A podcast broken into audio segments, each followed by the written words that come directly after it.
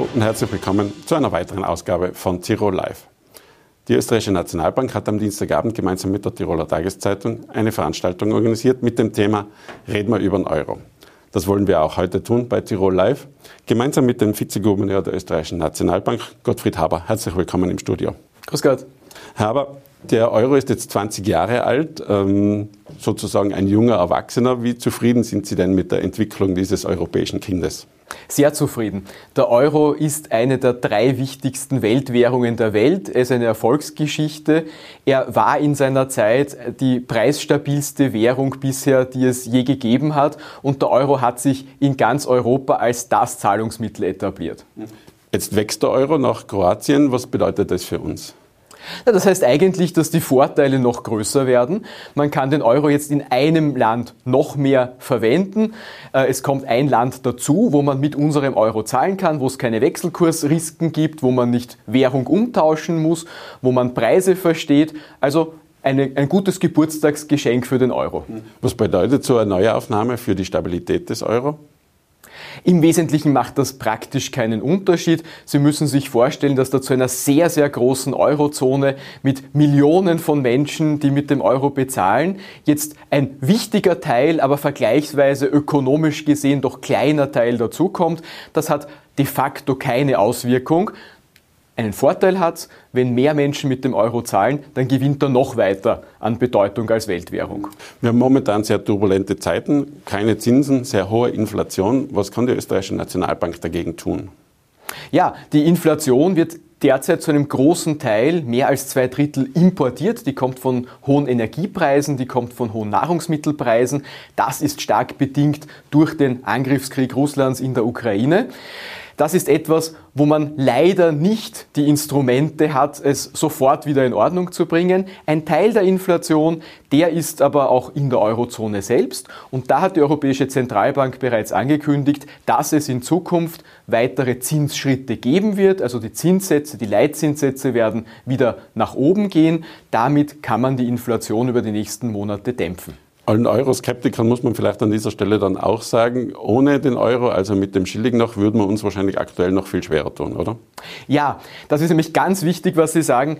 Es ist kein Problem des Euro, dass wir jetzt Inflation haben. Ganz im Gegenteil, dadurch, dass wir den Euro haben, eine gemeinsame Europäische Union, eine gemeinsame Europäische Währungsunion, fällt es uns gemeinsam leichter, auch diese Inflation zu bekämpfen, die natürlich im Moment deutlich höher ist als das, was wir als Zielwert anstreben. Das sind zwei Prozent mittelfristig und die EZB und die Notenbanken werden alles tun, um die Inflation in den nächsten Monaten auch wieder in diese Richtung zu bringen.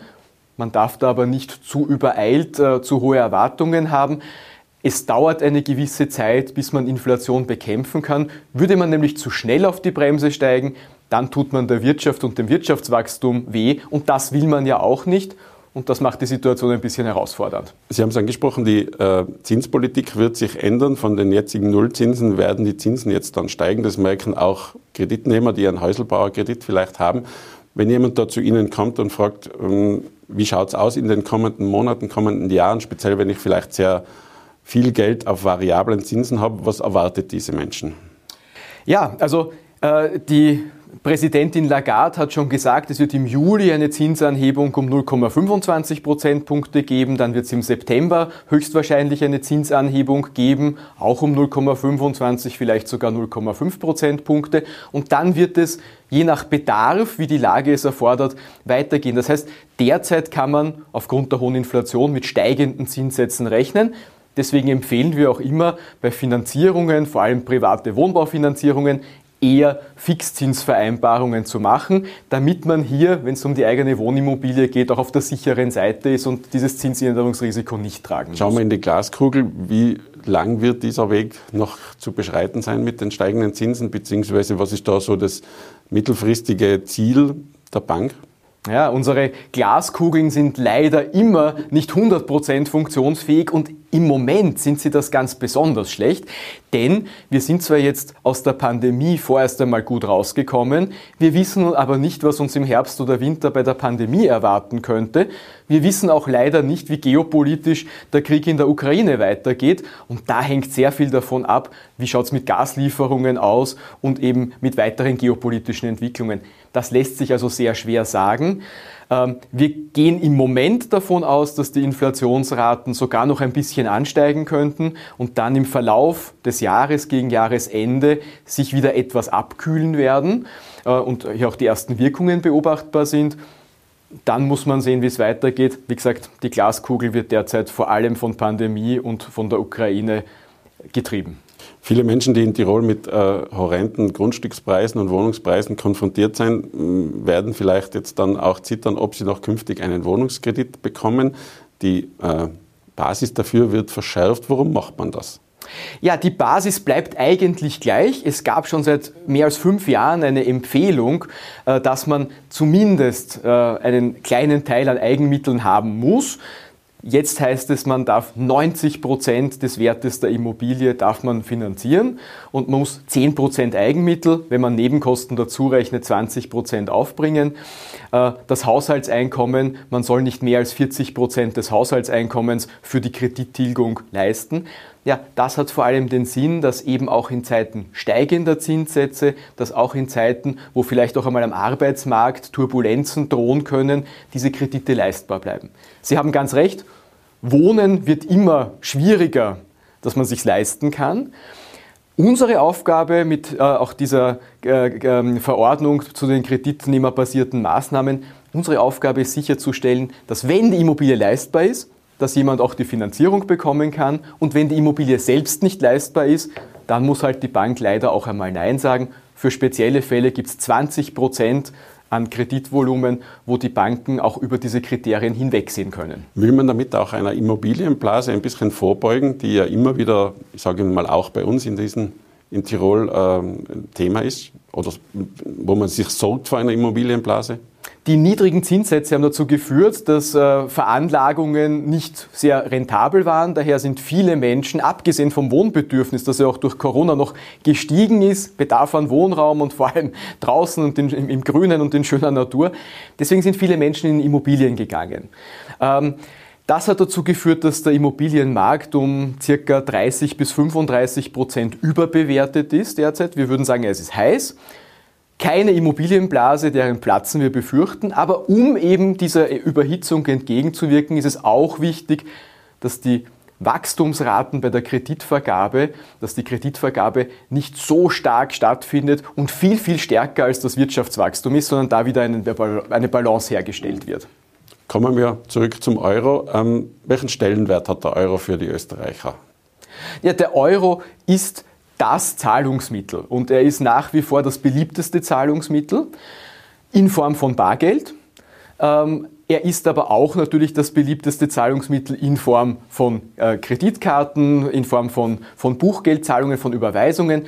Das Tolle am Euro ist, Sie können in fast ganz Europa mit dem Euro bezahlen. Sie haben die Wahlfreiheit und dafür stehen wir auch als österreichische Nationalbank, ob Sie bar zahlen wollen, ob Sie elektronisch zahlen wollen. All das kann der Euro und der Euro ist auch im Ausland eine der Weltwährungen, die überall akzeptiert wird. Glauben Sie, dass der Trend zum digitalen Bezahlen weitergeht und das Bargeld immer noch weiter zurückgedrängt wird oder sind wir Österreicher dann doch lieber Bargeldliebhaber?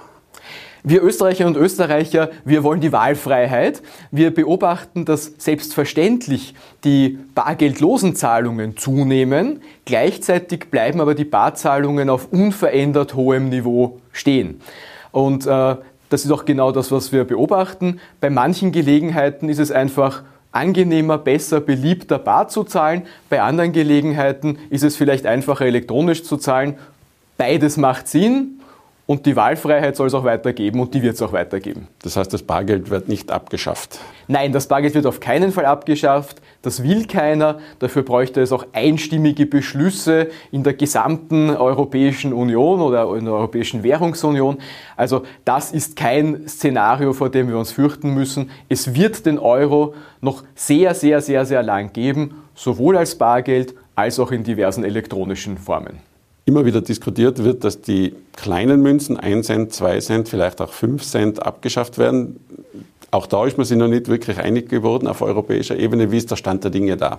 In ein paar Ländern, in einer Handvoll Länder gibt es Rundungsregeln, äh, wo Preise dann am Ende aufgerundet werden oder abgerundet werden, sodass man die 1 und 2 Cent Münzen nicht benötigt.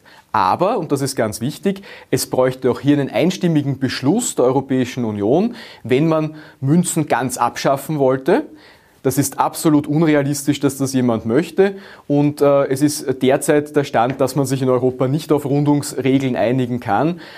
Auch in den Ländern, wo gerundet wird, kann man ein und zwei Centmünzen als gesetzliches Zahlungsmittel äh, verwenden und das wird sich auch nicht ändern. Es gibt immer wieder Diskussionen um die Fälschungssicherheit der Banknoten. Ähm, wie schaut es da momentan aus? Ähm, sind besonders viele Blüten momentan im Umlauf oder eigentlich gar nicht so? Der Euro ist das sicherste Bargeld der Welt. Äh, er wurde ursprünglich vor 20 Jahren als Bargeld herausgegeben in der Euro-Serie 1. Mittlerweile haben wir die Euro-Serie 2. Beide Serien haben die höchsten Sicherheitsmerkmale, die es derzeit gibt und wir haben einen Tiefststand an Fälschungen, auch in Relation zu anderen Währungen, wird der Euro praktisch nicht gefälscht. Wenn es besonders viele digitale Zahlungsmethoden gibt, dann äh, ist auch immer wieder die Sorge, dass es da einen gläsernen Menschen gibt, dass man schauen kann, wer wann wo was bezahlt hat. Wie stehen Sie da dazu? Auch das ist ein Thema der Wahlfreiheit. Ich kann mit Bargeld vollkommen anonym, ohne Bedenken im Hinblick auf Datenschutz jederzeit bezahlen. Ich kann elektronische Zahlungen machen. Naja, und zusätzlich überlegt die Europäische Zentralbank und prüft gerade für die nächsten zwei Jahre, ob es vielleicht auch einmal einen digitalen Euro geben kann, der dann, wenn man so will, eigentlich die Eigenschaften des Bargelds haben wird aber mit Vorteilen elektronischer Zahlungsmöglichkeiten. Da sind wir erst am Überprüfen, was der Euro können müsste, ob es äh, hier einen Bedarf gibt in der Bevölkerung, so einen Euro zu erfinden und einzuführen, so einen digitalen Euro. Und dann werden wir entscheiden und weitersehen, wie der Pfad dort ist. Wäre das dann eine Reaktion auf die Kryptowährungen, die momentan überall herumschwirren? Ja, Kryptowährungen sage ich gar nicht gerne und wir vermeiden diesen Begriff und sagen immer Kryptoassets dazu, weil wenn wir von Bitcoin und Co sprechen, dann sind das keine echten Währungen, sondern Vermögensgegenstände, mit denen man spekulieren kann. Ja? Aber eine Währung braucht Wertstabilität, eine Währung braucht das Versprechen einer Notenbank und eines Staates dahinter als Zahlungsmittel akzeptiert zu werden.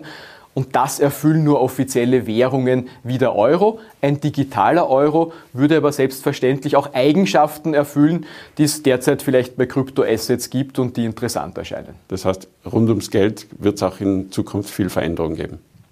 Es wird alles stabil bleiben und wir können mit dem Euro als stabilem Anker rechnen. Er wird sich aber auch, nachdem er jetzt 20 Jahre alt geworden ist, in den nächsten Jahren den Bedürfnissen der Menschen entsprechend weiterentwickeln. Herr Haber, vielen Dank für den Besuch bei uns im Studio. Danke und schönen Tag noch. Danke. Mein nächster Gast ist der mittlerweile legendäre Hüttenwirt der Höttinger Alm und mitten in seiner letzten Saison. Herzlich willkommen, Bernhard Schlechter. Danke vielmals für die Einladung.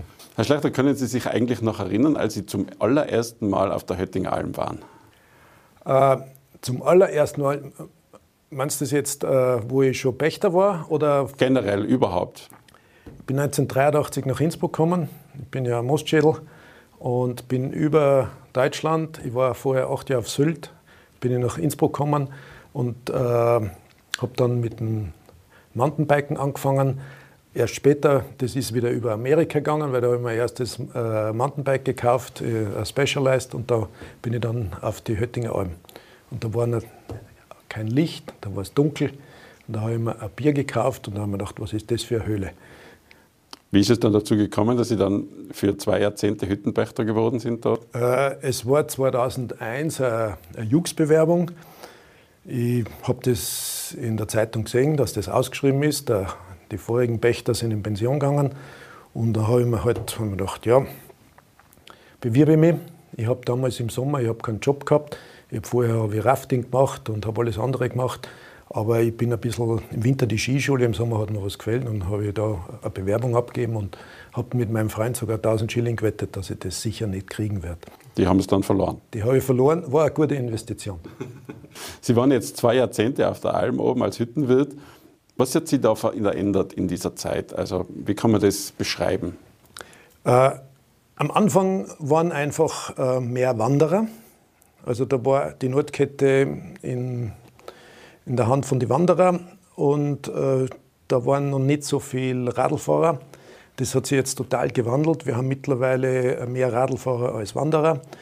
Äh, was nur dazu kommt, äh, Wandern war eigentlich out. Das war was für ältere Menschen. Äh, jetzt mittlerweile sind die Jungen irrsinnig viel am Weg.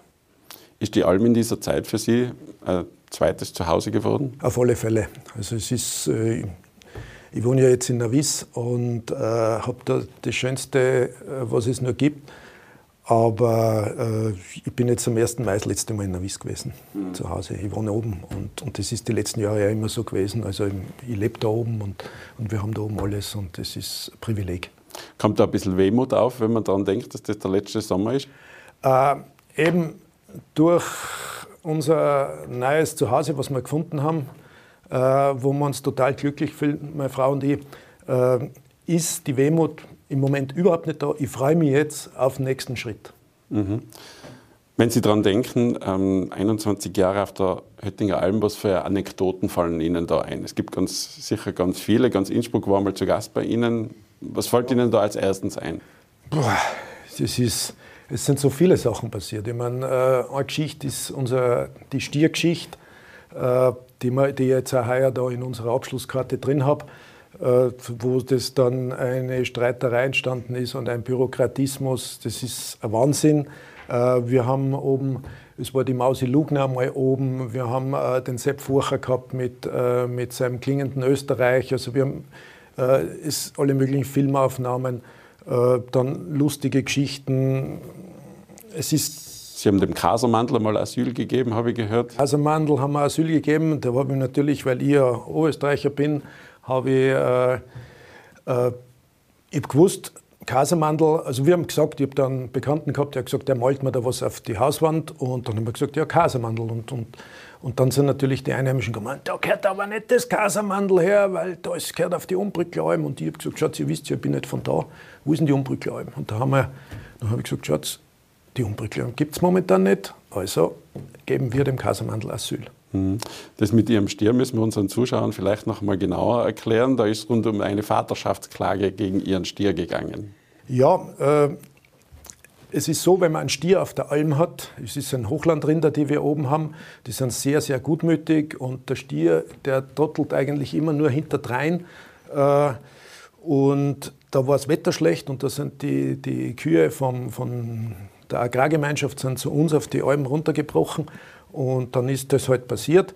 Ähm, ein Freund oder ein guter Stammgast, ehemaliger Bankdirektor, hat dann mir gesagt, ich sollte eigentlich klagen auf äh, Hausfriedensbruch, auf sexuelle Belästigung und auf Samenraub. Mhm. Äh, ist natürlich nicht gegangen, äh, aber der Richter war dann, war dann sehr einsichtig ich habe gegen das Gesetz verstoßen. Es gibt ja Gesetze, die nicht nachvollziehbar sind. Und da hat er, habe ich zu ihm gesagt, Herr Rath, wenn man bei Ihnen ins Haus einbricht und Ihr Hund beißt den Einbrecher, sind Sie dann schuld, weil Sie Ihrem Hund in Ihrem Haus in der Nacht keinen Beißkorb umhängen? Oder ist der Einbrecher schuld, weil er bei Ihnen einbrechen geht? Und da hat er schmunzeln müssen. Und er hat dann nachher gesagt, ich komme da jetzt nicht raus, Gesetz ist Gesetz, aber sind Sie mit einer Verwarnung einverstanden? Haben wir angenommen. Gut. Äh, noch ein Thema aus der Vergangenheit, äh, die Nepal-Hilfe, da waren Sie zehn Jahre lang sehr stark involviert, haben Sherpas ähm, eine Unterkunft und auch ein, eine Arbeit gegeben. Wie hat sich das entwickelt? Äh, es hat sich super entwickelt. Ich habe immer noch einen guten Kontakt. Äh, und jetzt, gerade heuer, habe ich die Tochter von einem Sherpa äh, jetzt wieder bei mir als Mitarbeiterin. Die lebt schon seit zehn Jahren in Spanien und hat jetzt, ist jetzt mit Anfang Juni gekommen. Es hat sich jetzt ein bisschen gespießt mit Arbeitsgenehmigung. Arbeitsgenehmigung nicht, das hat super hingehauen, aber leider mit dem Visum haben wir nicht gewusst, dass das so kompliziert ist, obwohl sie im Schengen-Raum wohnt. Klappt jetzt alles, ist super. Es war nur das Ganze ein bisschen kompliziert, weil genau an dem Tag, wo sie die Beschäftigungsbewilligung gekriegt hat, ist ihr Vater in Nepal gestorben. Jetzt hat sie heimfahren müssen. Es ist sie da. Leider hat das äh, nicht mehr erlebt, der Vater. Der hätte Mordsfreit gehabt. Ich habe mit ihm noch im Februar telefoniert in Kathmandu. Und, aber wir haben immer noch eine Beziehung und, und ja, ist eine gute Geschichte. Legendär, glaube ich, waren die Donnerstage, in denen nepalesisch gekocht wurde auf der Alm. Wir sind am Überlegen und wir werden schauen, vielleicht können wir das heuer an zwei, drei Donnerstagen äh, noch einmal so ein Revival machen. Mhm. Sehr schön, das wird viele Innsbruckerinnen und Innsbrucker freuen. Ähm, wie schwer ist es heute, eine Alm wie die Höttinger zu betreiben? Äh, es ist so, wenn man sich für sowas bewirbt, da muss man blauäugig rangehen, dass man einäugig rauskommt. ja. Äh, es, ist, äh, es schaut alles leicht aus, aber da ist das, da ist das, da ist das, da ist das. Es ist, äh, gibt irrsinnig, wir sind also ich muss sagen, wir sind total privilegiert. Wenn ich mir Almen anschaue, irgendwo in die hinteren Täler, also das ist harte Arbeit. Wir können mit dem Auto rauffahren, wir sind in einer halben Stunde in Innsbruck, wir können Lebensmittel schnell einkaufen. Also wir sind wirklich privilegiert. Wir haben jetzt mittlerweile einen Strom, wir haben, wir haben alles, wir haben ein WLAN, wir haben, also das ist äh, sehr, sehr, sehr, äh, ja, verwöhnt sind wir. wir sind. Sie haben in einem Gespräch mit der DD auch gesagt, Sie verdienen erst ab dem zweiten Getränk. Wie geht es Ihnen, wenn jemand nur ein Saftel trinkt bei Ihnen? Äh, Saftel sind wir die Liebsten, da habe ich den meisten Rohgewinn. Es ist, es ist ein bisschen überzogen gewesen, aber es ist wichtig ist, und da muss ich sagen, damals, wie ich mich beworben habe, äh, wir haben äh, den Auftrag gehabt, die Nordkette ist der Naherholungsraum von Innsbruck. Die Einheimischen sollen was tun für ihre Gesundheit, die sollen sich bewegen die, äh, und sollen sie dann oben bei den verschiedenen Stützpunkten, die wir haben, die Stadt hat ja mehrere Almen, dass sie sich da verwöhnen können. Und das war eigentlich immer mein Credo, darum habe ich auch heuer noch ganz dezente Preise. Und äh, das ist wichtig. Und es gibt auf der ganzen Welt keine zweite Stadt, die so eine Infrastruktur hat und die so was Tolles hat, wo man von der Haustür direkt auf in die Berg, auf die Almen, wo man Bewegung macht, wo man sich einfach, wo man was für seine Seele machen kann. Hm. Weil Sie die Preise angesprochen haben, in dem am Land, es war trotzdem heuer eine Challenge, weil die Kosten steigen, auch auf der Alm. Wie geht es Ihnen mit den Arbeitsplätzen? Arbeitsplätze haben wir Mordsglück, also meine Mannschaft ist wieder da. Ähm, wir sind ja Multikulti, wir haben ja nicht nur mit den Nepalesen, wir haben ja Tschechen, Iraner, Afghanen, wir haben ja alles da schon oben gehabt äh, und sind eigentlich fast immer im Guten auseinandergegangen. Ähm, manchmal war es halt so, da wollten sie sich verändern oder halt der Afghane war ein super Mitarbeiter, aber der ist vom Beruf Mechaniker gewesen und dann hat er gesagt, na, äh, Küche ist doch nicht seins, obwohl er sicher da mehr verdient hat als irgendwo in einer Mechanikerwerkstatt. Mhm. Ihre Nachfolgerin ist jetzt mittlerweile auch gefunden. Wenn die zu Ihnen kommt und fragt, Herr Schlechter, was raten Sie mir, was würden Sie dann sagen? Äh, sie war schon oben. Äh, sie äh, möchte sich das auch heuer anschauen, möchte mal so ein bisschen ein paar Tage oben sein. Und sie hat jetzt einmal zu mir gesagt, sie möchte gar nicht viel verändern. Ähm, ich rate ihr, Freizeit kann sie knicken. Ja, also da braucht es gar nicht dran denken. Sieben, sieben Tage Woche ist normal, auch wenn sie vielleicht einen Ruhetag macht. Aber sie muss einfach, also allem ist an erster Stelle und alles andere kommt an zweiter Stelle. Mhm. Letzte Frage an Sie. Wie stellen Sie sich den Sommer 2023 vor? Ah, herrlich. Äh, ich werde Radl fahren, wir werden mit meiner Frau, wir werden wandern gehen. Wir haben jetzt, wo wir eben schon gesagt haben, in Navis, wir können direkt von der Haustür äh, starten. Ich bin den ganzen letzten Winter sind wir Skitouren gegangen, ohne einmal das Auto zu benutzen. Und äh, ich werde mal und dann die Heimat erforschen. Ich muss nicht mehr wegfahren. Ich kann, wir haben so viele schöne Ecken in Tirol und in Österreich. Also wir brauchen nicht mehr großartig wegfahren. Viel Spaß dabei und viel Erfolg noch für den restlichen Verlauf der Saison. Danke vielmals und äh, euch auch alles Gute. Dankeschön. Das Sonnendeck war lange der angesagte Treffpunkt für junge Menschen am Innufer. Jetzt sind aber dunkle Wolken über dem Sonnendeck aufgezogen. Darüber wollen wir jetzt sprechen mit Daniel Seiler, einem der Mitbegründer. Herzlich willkommen. Herzlichen Dank für die Einladung. Herr Seiler, für die Menschen, die es nicht wissen, was ist das Sonnendeck? Das Sonnendeck ist die Franz-Gschnitzer-Promenade am schönen grünen Inn mit wunderbarem Panorama auf die Notkette.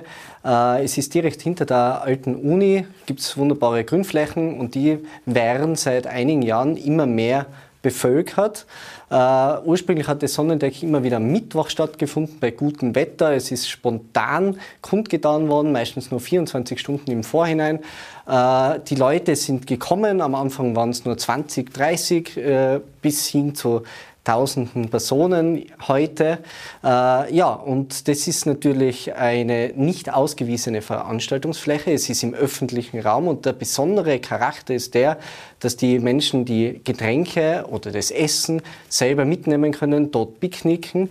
Und ja, wenn natürlich tausende Menschen ihr Essen und ihre Getränke mitnehmen, dann sorgt das mitunter für Probleme. Vor allem, wenn wir an den Müll denken zum Beispiel. Dazu kommen wir vielleicht noch. Ähm, die, Ihre Veranstaltung ist so erfolgreich, dass dieser Bereich jetzt auch abseits der Veranstaltung eigentlich Sonnendeck heißt, oder? Ähm, ja, Im Volksmund. Das hat uns ursprünglich, vor allem in, zu Corona-Zeiten, wo der Platz auch gern bevölkert worden ist, tatsächlich etwas verärgert. Mittlerweile fühlen wir uns eigentlich geehrt, dass von Exekutive über Rettungsdienste bis hin zu Politikerinnen und Politiker alle über das Sonnendeck in Innsbruck äh, sprechen. Es ist in aller Munde und das ist natürlich für eine Marke, eine Freiluftmarke natürlich schon eine besondere Auszeichnung. Warum ist es wichtig, dass es so etwas wie das Sonnendeck in Innsbruck gibt? Es gibt keinen Konsumzwang, es gibt keinen Eintritt, jeder kann kommen, wie er will, wenn Sie Ihre Veranstaltung haben. Es gibt leider sehr wenige äh, Freiluftveranstaltungen für elektronische Musik. Das Sonnendeck ist da wirklich ein Aushängeschild in Tirol oder auch sogar in Westösterreich. Andere Bundesländer beneiden uns darum in der elektronischen Musikszene. Ähm, mir ist es besonders wichtig, dass eben Leute nicht gezwungen sind, nur im Gasthaus zu konsumieren, wobei das den Gastronomen und Gastronominnen in Innsbruck natürlich auch vergönnt sein soll. Aber es aufgrund der ganzen Teuerungen und den hohen Mietpreisen ist es natürlich auch wichtig, dass man sich wo treffen kann, wo man problemlos auch mal gemütlich ein Bier miteinander trinken kann. Das ist ja in Innsbruck aufgrund der Alkoholverbote, die es ja in den städtischen Bereichen teilweise gibt, denkt man die Maria-Theresien-Straße, Bahnhofsvorplatz, mittlerweile nicht mehr möglich. Gehen wir ganz an den Anfang des Sonnendecks äh, zurück. Das war eine Idee von Ihnen, wenn man das so sagen kann. Ja, äh, also wir sind ein Kollektiv, das Bonanza-Kollektiv, das hat sich ungefähr zum selben Zeitpunkt da gegründet. Zu dem Zeitpunkt war eben äh, die Franz-Schnitzer-Promenade noch nicht so äh, bevölkert. Äh, wir haben dann einen Biertisch mit einem DJ-Pult und zwei kleinen Boxen hinausgestellt. Äh, das war natürlich äh, angemeldet bei der Behörde als musikalische Lernveranstaltung im Freien. Die Leute haben gelernt oder auch danach gemütlich ihr Bier getrunken. Und mittlerweile kommen die Leute schon eher mehr zum Bier trinken oder auch was nicht alkoholisches wird konsumiert und haben da gemeinsame nette Zeit. Und weniger fürs Lernen. Genau. Ähm, kommen wir vielleicht kurz zu der letzten Veranstaltung, die abgebrochen wurde. Ähm, wie ist Ihre Sicht der Dinge jetzt im Nachhinein? Also wir melden ja die Veranstaltung seit fast zehn Jahren äh, bei den Innsbrucker Behörden an, sind da in einem regelmäßigen Austausch und zeigen schon seit Jahren Probleme, die wir am Sonnendeck beobachten, auf. Das sei jetzt zum Beispiel die Müllproblematik, aber das sei auch äh, zum Beispiel das Thema Lärm für Mitarbeiterinnen und Mitarbeiter der Universitäten, die da angrenzen, als auch für die Anrainerinnen, die zum Beispiel gegenüber auf der anderen Innuferseite sind. Äh, wir sind da sehr bemüht darum, äh, die Regeln, die uns auferlegt werden, einzuhalten. Nur äh, man muss schon betonen, dass wir natürlich den eigentlichen Charakter der Veranstaltung, nämlich das, dass die Leute selber ihre Getränke mitnehmen können, nicht unterbinden wollen und nicht unterbinden können. Das Problem ist das, dass in Veranstaltungsbescheid schon seit Jahren drinnen steht, dass Glasflaschen zum Beispiel am Veranstaltungsgelände äh, verboten sind.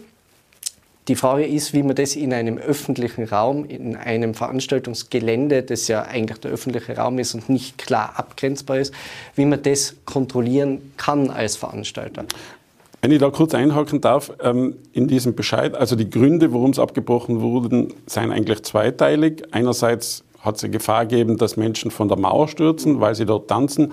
Andererseits ist ihnen auch vorgeworfen, nicht genügend Ordner vor Ort zu haben. Genau. Warum?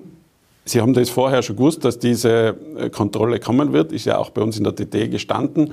Warum war es nicht möglich, dass man genügend Ordner herbekommt? Äh, die Problematik mit den Ownerinnen und Owner, das ist tatsächlich unsere, unsere Schuld. Äh, die Ownerinnen und Owner waren nicht entsprechend gekennzeichnet. Das ist einmal ein großes Manko.